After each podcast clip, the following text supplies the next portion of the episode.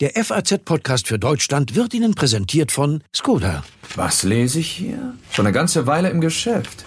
Immer innovativ gewesen. Eine Ikone in der Branche. Also ganz ehrlich, mit dieser Erfahrung und Reputation würden wir Sie wirklich gerne bei uns im Fuhrpark begrüßen. So macht man als Firmenwagen Karriere. Der neue Skoda Octavia, jetzt in der vierten Generation. Sichern Sie sich attraktive Konditionen beim Skoda Geschäftsfahrzeugleasing. Mehr unter skoda.de slash flotte-octavia. Skoda, simply clever.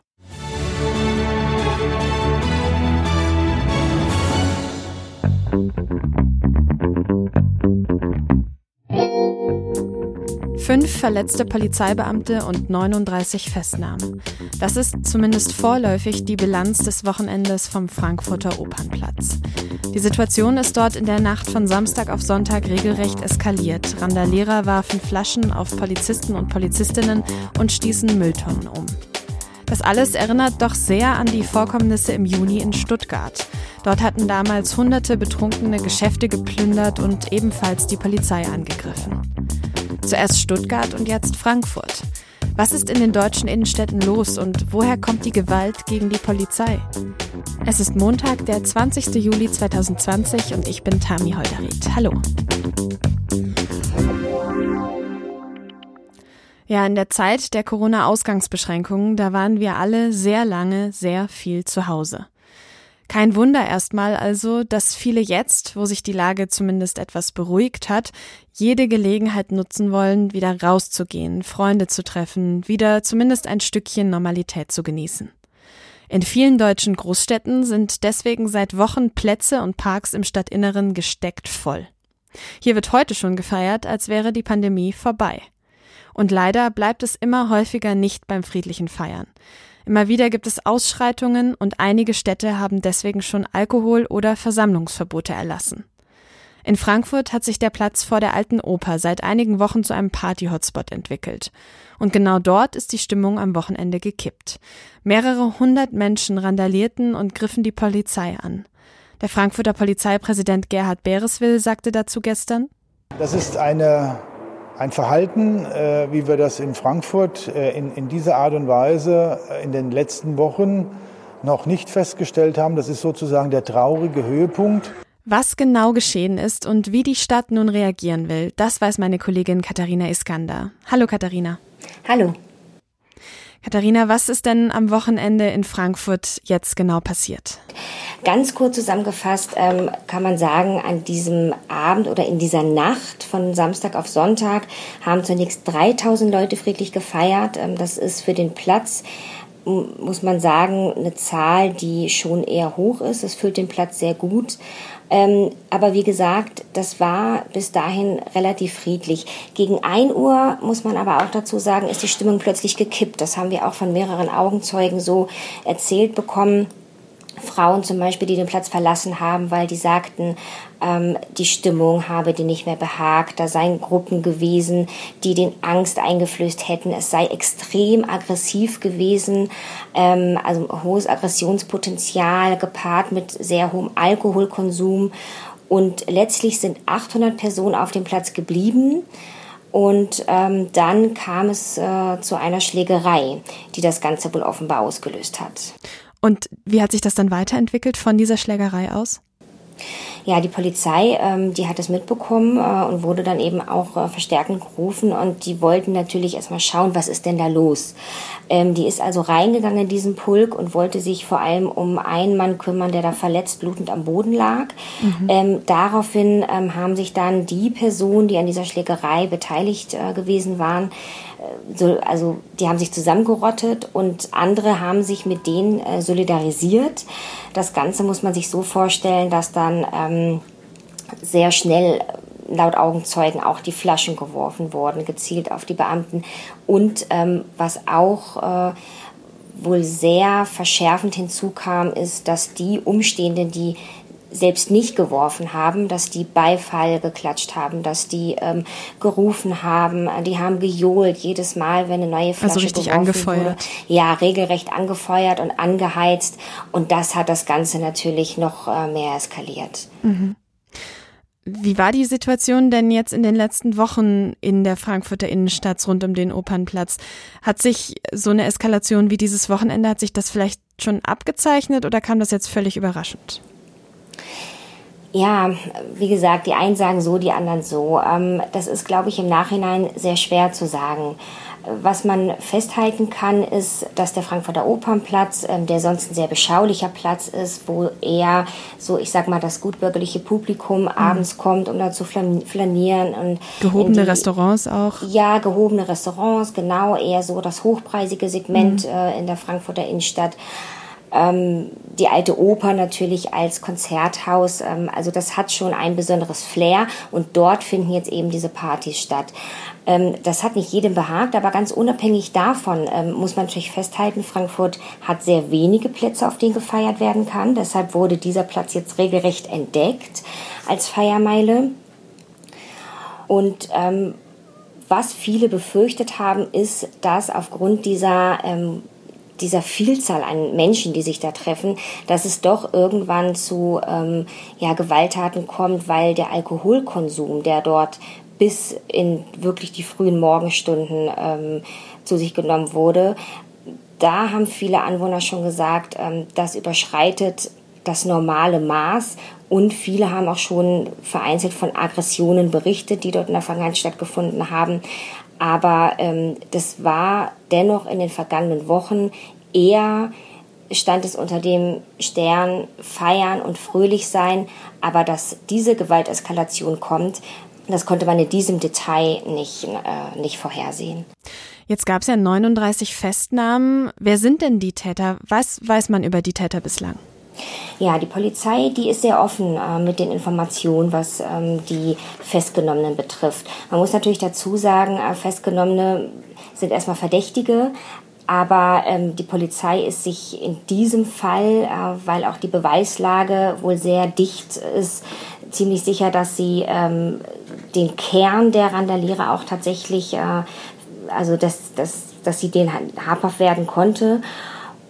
Und insgesamt waren es ja diese 39 Personen, alles Männer, davon eine Frau. Und interessanterweise kamen bis auf zehn alle aus dem Umland. Mit Umland ist diesmal gemeint ähm, nicht nur das direkte Umland wie Offenbach, Hanau, Darmstadt, sondern auch Limburg und sogar Heidelberg. Und das fand die Polizei sehr bemerkenswert, weil offenbar sich bis hin durchgesprochen hat, dass Frankfurt gerade der Opernplatz so eine Art neue neuer Szenetreff geworden ist, eine neue Feiermeile und dass die ähm, Personen dann eben auch gezielt hier nach Frankfurt gekommen sind. Was aber nicht verwunderlich ist, weil in Nicht-Corona-Zeiten kommen die Leute halt in die Clubs, um zu feiern und diesmal ähm, kommen die eben auf die großen Plätze. Auch gerade heute hat die Polizei bekannt gegeben, dass ähm, die meisten dieser jungen Männer auch schon Polizei bekannt waren. Ähm, das heißt, äh, mit Körperverletzungsdelikten, Sachbeschädigung, Diebstahlsdelikten sind diese jungen Männer schon aufgefallen.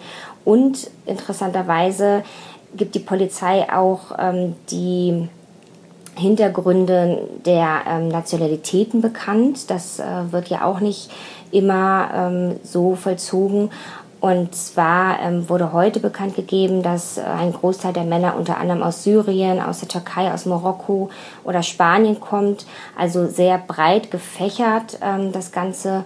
Und es, wär, es, gibt es, auch, es gibt auch momentan Ermittlungen, die sich damit befassen, ähm, wie der jeweilige Aufenthaltsstatus dieser Männer aussieht. Jetzt hast du junge Männer gesagt. Äh, in welchem Alter sind die Verdächtigen? Die waren alle zwischen 17 und 23 Jahre alt, also tatsächlich noch in einem eher jungen Alter, 17, also bis 21 gilt man ja noch als heranwachsend. Insofern ähm, tatsächlich sehr jung. Mhm. Jetzt gab es heute Vormittag eine Sicherheitskonferenz von Stadt und Polizei. Was kam denn dabei heraus? Also welche Maßnahmen sollen jetzt ergriffen werden? Ja, ähm, da hat die Stadt äh, sich auf einige Punkte geeinigt. Ähm, man hat gemerkt, die Stadt hat sich damit schwer getan. Auf der einen Seite ähm, gibt es natürlich Bürger, die jetzt geradezu fordern, ähm, eine generelle Sperrung dieser Plätze herbeizuführen. Darauf hat die Stadt sich aber nicht eingelassen. Das heißt, ähm, es wird eine Art Sperrstunde geben ab ähm, oder ja ab Mitternacht darf niemand mehr den Opernplatz betreten. Um 1 Uhr muss er dann wirklich menschenleer sein. Dann kommt ein Reinigungstrupp, macht sauber und äh, dann darf definitiv nicht mehr dort gefeiert werden. Und es wird auch verschärfte Kontrollen geben. Das wurde auch in den vergangenen ähm, Wochen schon angekündigt. Das bezog sich allerdings eher auf die Situation ähm, der Vermüllung, die auch mit der Feierei einhergegangen ist. Und es wird, ähm, den, es wird den Versuch geben, die Personen, die festgenommen wurden, die aus dem Umland kamen, mit Aufenthaltsverboten zu belegen. Das heißt, dass die über einen längeren Zeitraum Frankfurter Boden nicht mehr betreten dürfen. Das wird die größte Herausforderung sein, ähm, weil dazu braucht man die Justiz. Wie sinnvoll findest du denn jetzt die Maßnahmen, also diese Sperrstunde? Für mich klingt das auch so, als könnte man jetzt sagen, naja, dann verlegt sich äh, die ganze Feierei eben an einen anderen Platz, oder? Also ich denke, die Sperrstunde ist eigentlich ein guter Kompromiss. Ähm, man hat ja tatsächlich andere Plätze, wie zum Beispiel den Hafenpark, der auch seit Wochen schon Thema in Frankfurt ist. Ähm, da wird gefeiert, da gibt es auch unangenehmes Klientel, ähm, regelmäßig Kontrollen und sogar ähm, ja auch polizeiliche Maßnahmen. Ähm, insofern ist die Sperrstunde eigentlich eher ein Instrument, dass sich die Szene nicht verlagert, weil mhm. Ja diejenigen, die dort feiern wollen, die, die können es weiterhin tun. Und die, die tatsächlich aber dorthin kommen, um Randale zu machen, ähm, die werden sozusagen abgeschreckt. Und das, dieses Konzept wird man jetzt ja auch auf den anderen Plätzen fahren. Also ich habe eben den Hafenpark erwähnt, da ist es schon seit Wochen so, dass die Polizei da sehr präsent ist. Da hat sich die Situation schon äh, verbessert. Ähm, natürlich gibt es auch noch andere Plätze in der Stadt. Das wird die Polizei jetzt sehr genau im Blick haben. Und wenn sich herausstellt, dass neue Plätze sozusagen aufgemacht werden als neue Treffort, Treffpunkte, dann wird sicherlich auch mit den gleichen Instrumentarien gearbeitet werden. Wichtig war den Vertretern der Stadt in diesem Fall, dass nicht die bestraft werden, die da tatsächlich friedlich hinkommen, um ein Glas Wein zu trinken nach Feierabend oder ein Bier, ähm, sondern die, die tatsächlich dorthin kommen, um Krawall zu machen. Und das sind ja zum Glück immer noch diejenigen, die in der Minderheit sind. Vielen Dank, Katharina, für deine Einschätzung. Ja, gerne.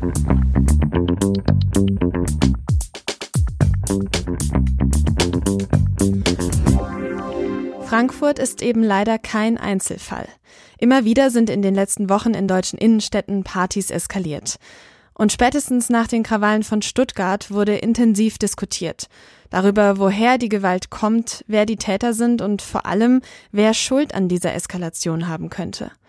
Umso wichtiger, diese Fragen jetzt mit einem Experten zu besprechen. Andreas Zick ist Konfliktforscher am Institut für interdisziplinäre Konflikt- und Gewaltforschung in Bielefeld. Hallo, Herr Zick. Tag, Frau Holderried. Herr Zick, Stuttgart, jetzt Frankfurt. Woher kommt denn diese Gewaltbereitschaft in deutschen Innenstädten? Ja, wir haben eine besondere Lage gerade, gesellschaftlich, international. Wir haben eine ganze Reihe von Faktoren, die solche öffentliche Gewalt auslösen, die jetzt zusammenlaufen. Wir dürfen nicht vergessen, wir sind in Corona-Zeiten, wir haben mhm. öffentliche große Ansammlungen von jungen Menschen, die eigentlich in die Clubs gehen würden, dort ähm, Unterhaltung suchen würden, die sind jetzt draußen. Wir haben äh, öffentliche Orte. All das hat ja immer eine gewisse Vorgeschichte. Da treffen sich viele Menschen. Leider auch immer wieder ein Ort, wo dann mit Drogen gehandelt wird, wo Drogen konsumiert werden. Ähm, wir haben eben strikte Corona-Regeln. Dann haben wir große Diskussionen, gerade was jetzt sichtbar wird. Das Feindbild ist die Polizei und es ist sehr schnell entzündlich. Ähm, mhm. Das heißt, wir haben negative Bilder, Stereotype, Vorurteile gegenüber der Polizei, was die Situation zur Eskalation bringt. Und ein dritter Faktor ist sicherlich auch, dass wir in diesen Situationen, die sind so schnell entzündlich, weil wir sehr viele auch äh, herumstehende haben, die im Grunde genommen das, was dann da an Gewalt eskaliert, auch teilweise schützen und teilweise wie ein Erlebnis wahrnehmen. Wir haben ja sehr viele Filmaufnahmen, Handyfilme. Ähm, das Ganze ähm, eskaliert und wird dann auch zum Teil zu einem exzessiven Gewalterlebnis, auch wenn es schwer zu verstehen ist. Jetzt haben Sie viele Faktoren genannt. Lassen Sie es uns mal nach und nach aufdröseln. In Frankfurt haben ja viele Menschen zuerst stundenlang ganz friedlich gefeiert und plötzlich ist die Situation dann eskaliert und bei hunderten Menschen die Stimmung gekippt. Wie erklären Sie sich das denn? Was, was passiert da? Also wir haben sowas historisch ja oft erlebt in großen Gruppen. Was da passiert, was wir erklären müssen, ist, dass auf einmal bestimmte Normen, wie Sie es beschrieben haben, nicht mehr gelten. Das mhm. heißt, was wir da haben, ist eine kollektive Gruppengewalt, wobei die Gruppe gar nicht eine bestimmte äh, Form hat, eine bestimmte Identität haben. Wir haben Ad-Hoc-Ansammlungen mit erstmal keiner gemeinsamen Geschichte und das heißt, es gelten dort auch nicht bestimmte Normen. Und dann auf einmal passiert es, dass in der Regel wir haben ja das auslösende Moment, die Polizei kommt zu dem Ort, kontrolliert und bestimmte Verhaltensweisen oder das Verhalten bestimmter Personen werden dann auf einmal als Norm wahrgenommen. Es gibt eine Polizeikontrolle in Stuttgart eines 17-Jährigen, andere gucken, kommentieren das sofort und dann entsteht so etwas wie eine Norm der Gruppe, die dort vor Ort ist. Wir jungen Menschen, wir, die wir hier uns mhm. öfter treffen, das ist unser Raum. Dann entsteht ein Konformitätsdruck in dieser Gruppe und es wird von außen kommentiert, dass die Polizei, die Polizei ist der Feind, die Polizei will die Freiheit einschränken, die Polizei verhält sich illegal und dann kommt es in großen Teilen zu einer Inaktivität. Also die herumstehenden sehen, es gibt eine Auseinandersetzung, es gibt Gewalt. Sie fangen an, nicht mehr dort auch zivil couragiert zu handeln, sondern nehmen es vielleicht auf und dann entsteht so etwas wie eine große gemeinsame Identität, wir gegen die anderen. Und das nutzen im Kern diese aggressiven Auseinandersetzungen, das sind immer bestimmte Gruppen, die nutzen es aus. Deswegen kam es in mhm. Stuttgart zu Plünderung und dann gab es auf einmal wie ritualisiert in Frankfurt diese Flaschenwürfe, die Mülleimer, die da rumstanden. Äh, diese Gruppen setzen dann die Norm. Mhm. Das heißt aber, wenn ich Sie richtig verstehe, außer dieser, diesem Gefühl wir gegen die, hat diese Gruppe dann im Zweifelsfall auch nichts beziehungsweise wenig gemeinsam? Genau, sie hat wenig gemeinsam. Man ist dort natürlich in einer gemeinsamen äh, Stimmung. Das heißt, man ist dort ja schon vorher in großen Gruppen. Äh, man steht darum. Das heißt, es ist eigentlich so die, die äh, Gruppenidentität. Und das ist eben das Gefährliche. Die ist nicht spezifisch, sondern die ist mhm. sehr allgemein. Und das erzeugt, dass auf einmal auch eine sehr allgemeine Feindesgruppe wie die Polizei, die vielleicht da nur für Ordnung sorgen will, die vielleicht deeskalierend an den Ort geht, auch sofort als Feind wahrgenommen wird. Und das ist schwer zu verstehen, aber das kennen wir natürlich aus anderen Bereichen. Wir haben ja so ritualisierte Konfliktkonstellationen in Fußballstadien. Wir sehen mhm. zum Teil eine Gewalt, die wir früher mal als Hooligan-Gewalt in Fußballstadien hatten. Ähm, das ist, es ist eben eine besondere Identitätskonstruktion, die da entsteht. Wir gegen eine, eine homogene Gruppe an äh, Polizei, an anderen. Ähm, und es führt eben zu Plünderungen. Das heißt, es ist ja keine gezielte ideologische Tat. Da spielt also bestimmte Ideologien, bestimmte Einstellungen, bestimmte Meinungen spielen keine Rolle. Was natürlich auch eine Rolle spielt, ist, dass man nicht nur diese Identität hat, sondern an dem Platz viele sagen, das ist unser Platz, das ist unsere Freiheit. Und gerade in Corona Zeiten, wir reden ja jetzt wieder über Freiheitseinschränkungen und so weiter, wird dann um diesen Raum gekämpft das geht eine Nacht lang und am nächsten Tag ist diese gemeinsame Identität auch so gar nicht mehr vorhanden. Jetzt haben Sie gerade schon Corona angesprochen. Welche Rolle spielen denn Corona und vor allem diese Ausgangsbeschränkungen, die wir erlebt haben in den letzten Monaten bei diesen Gewaltausbrüchen? Ja, ich glaube, dass wir unterschätzt haben, dass junge Menschen sich brauchen, junge Menschen ihre, ihre Entwicklung, ihre Sozialisation in Peer Groups machen, junge Menschen Räume und Nischen brauchen in der Gesellschaft, wo sie dann eben äh, zusammen sind, wo sie ihre Partys haben. Und das ist ja nun nicht mehr möglich. Wir haben ja in beiden mhm. Fällen im Grunde genommen so etwas wie äh, öffentliche Corona-Partys, die Polizei, die Städte nennen es selber so, dulden das ja auch. Also große Ansammlung von jungen Menschen, die sonst eben in die Clubs reingehen. Äh, das Problem ist, dass zu diesen öffentlichen Orten jetzt auch andere Gruppen hinzugehen. Äh, hinzukommen. Das heißt, da sammeln sich sehr unterschiedliche Gruppen, die vielleicht in den Clubs auch so nicht zusammengekommen wären. Aber das ist eine besondere Situation. Wir haben das über Monate, eigentlich seit März erlebt. Wir haben viel darüber diskutiert. Im März gab es größere Ansammlungen von jungen Menschen. Sie suchen halt ihren Platz, den sie dann eben auch als ihren definieren.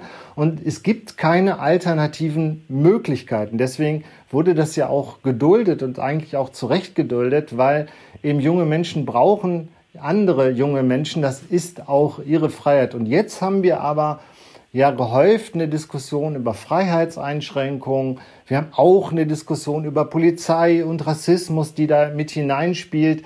Diese Faktoren spielen schon eine Rolle und die heizen im Vorfeld in der Umgebung die Stimmung dann eben halt auf. Über eine Sache haben wir jetzt bislang nur am Rande gesprochen, nämlich das Ziel der Gewalt. Die Polizei, die Aggressionen gegen die Polizei, hat man das Gefühl, sind in den letzten Jahren beziehungsweise auch in den letzten Monaten immer häufiger geworden. Wie erklären Sie sich das? Ja, das ist eine gute Frage, weil wir müssen tatsächlich darüber reden, welche Form von Gewalt sehen wir eigentlich. Wir sehen mhm. auf der einen Seite in der Nacht eine erlebnisvolle Gewalt, das heißt die Gewalt selber hat sich nur sich selbst zum Ziel. Wir haben jetzt in Frankfurt gesehen, dass Flaschenwürfe, das kannten wir früher aus Stadien, bis die Flaschen verboten wurden, selber gefeiert wurden, also applaudiert wurden. Und da merkt man, Gewalt selber in der Nacht ist ein Erlebnis, das geht dann vorbei, dann übt man keine Gewalt aus. Ähm, dann sehen wir, dass äh, diese Gewalt massiv von, von ähm, Stereotypen und Vorteilen gegenüber der Polizei getrieben ist.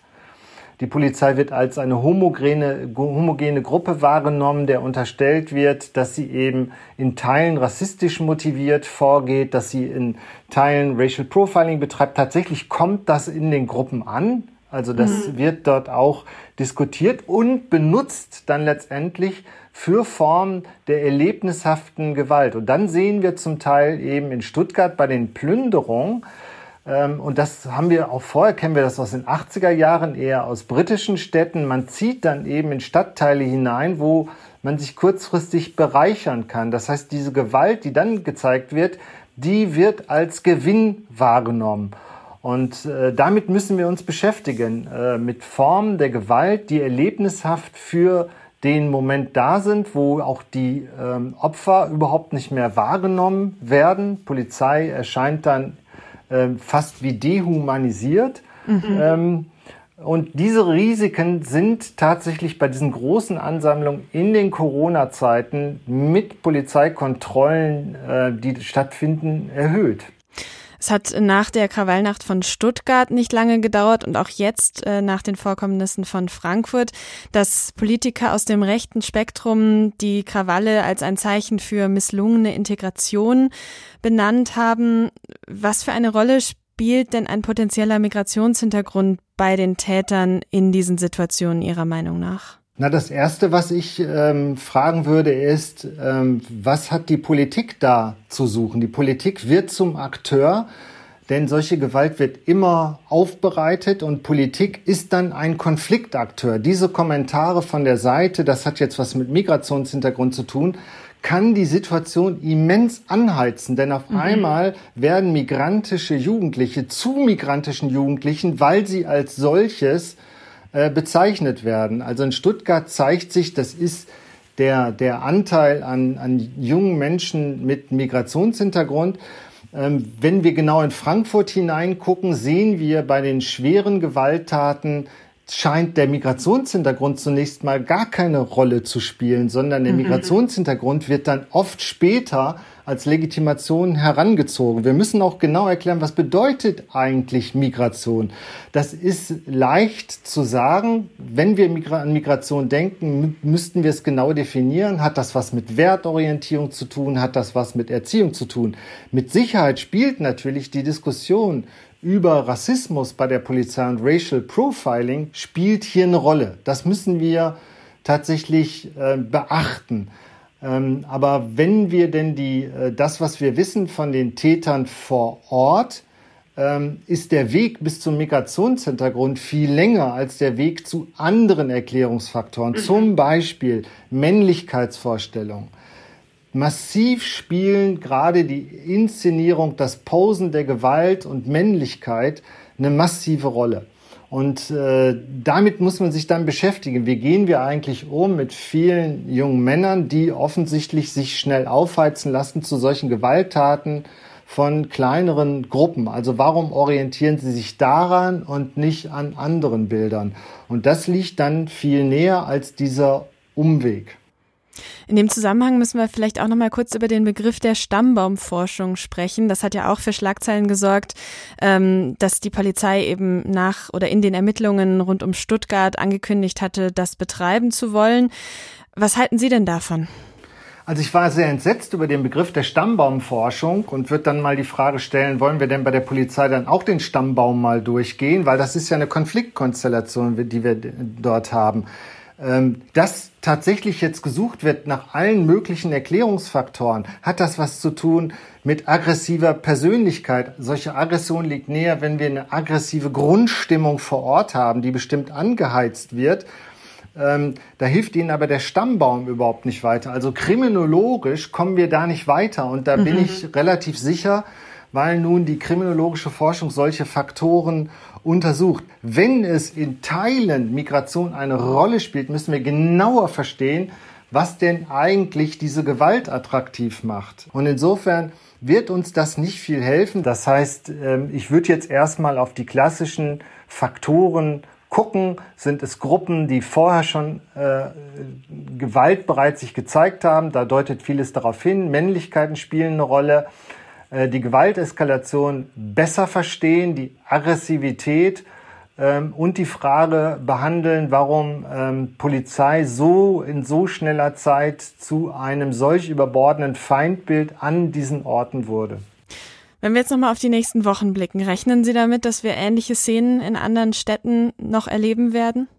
Also ich habe es nach Stuttgart gesagt, dass ich schon damit rechne. Wir haben ja jetzt überall im Land größere Ansammlungen.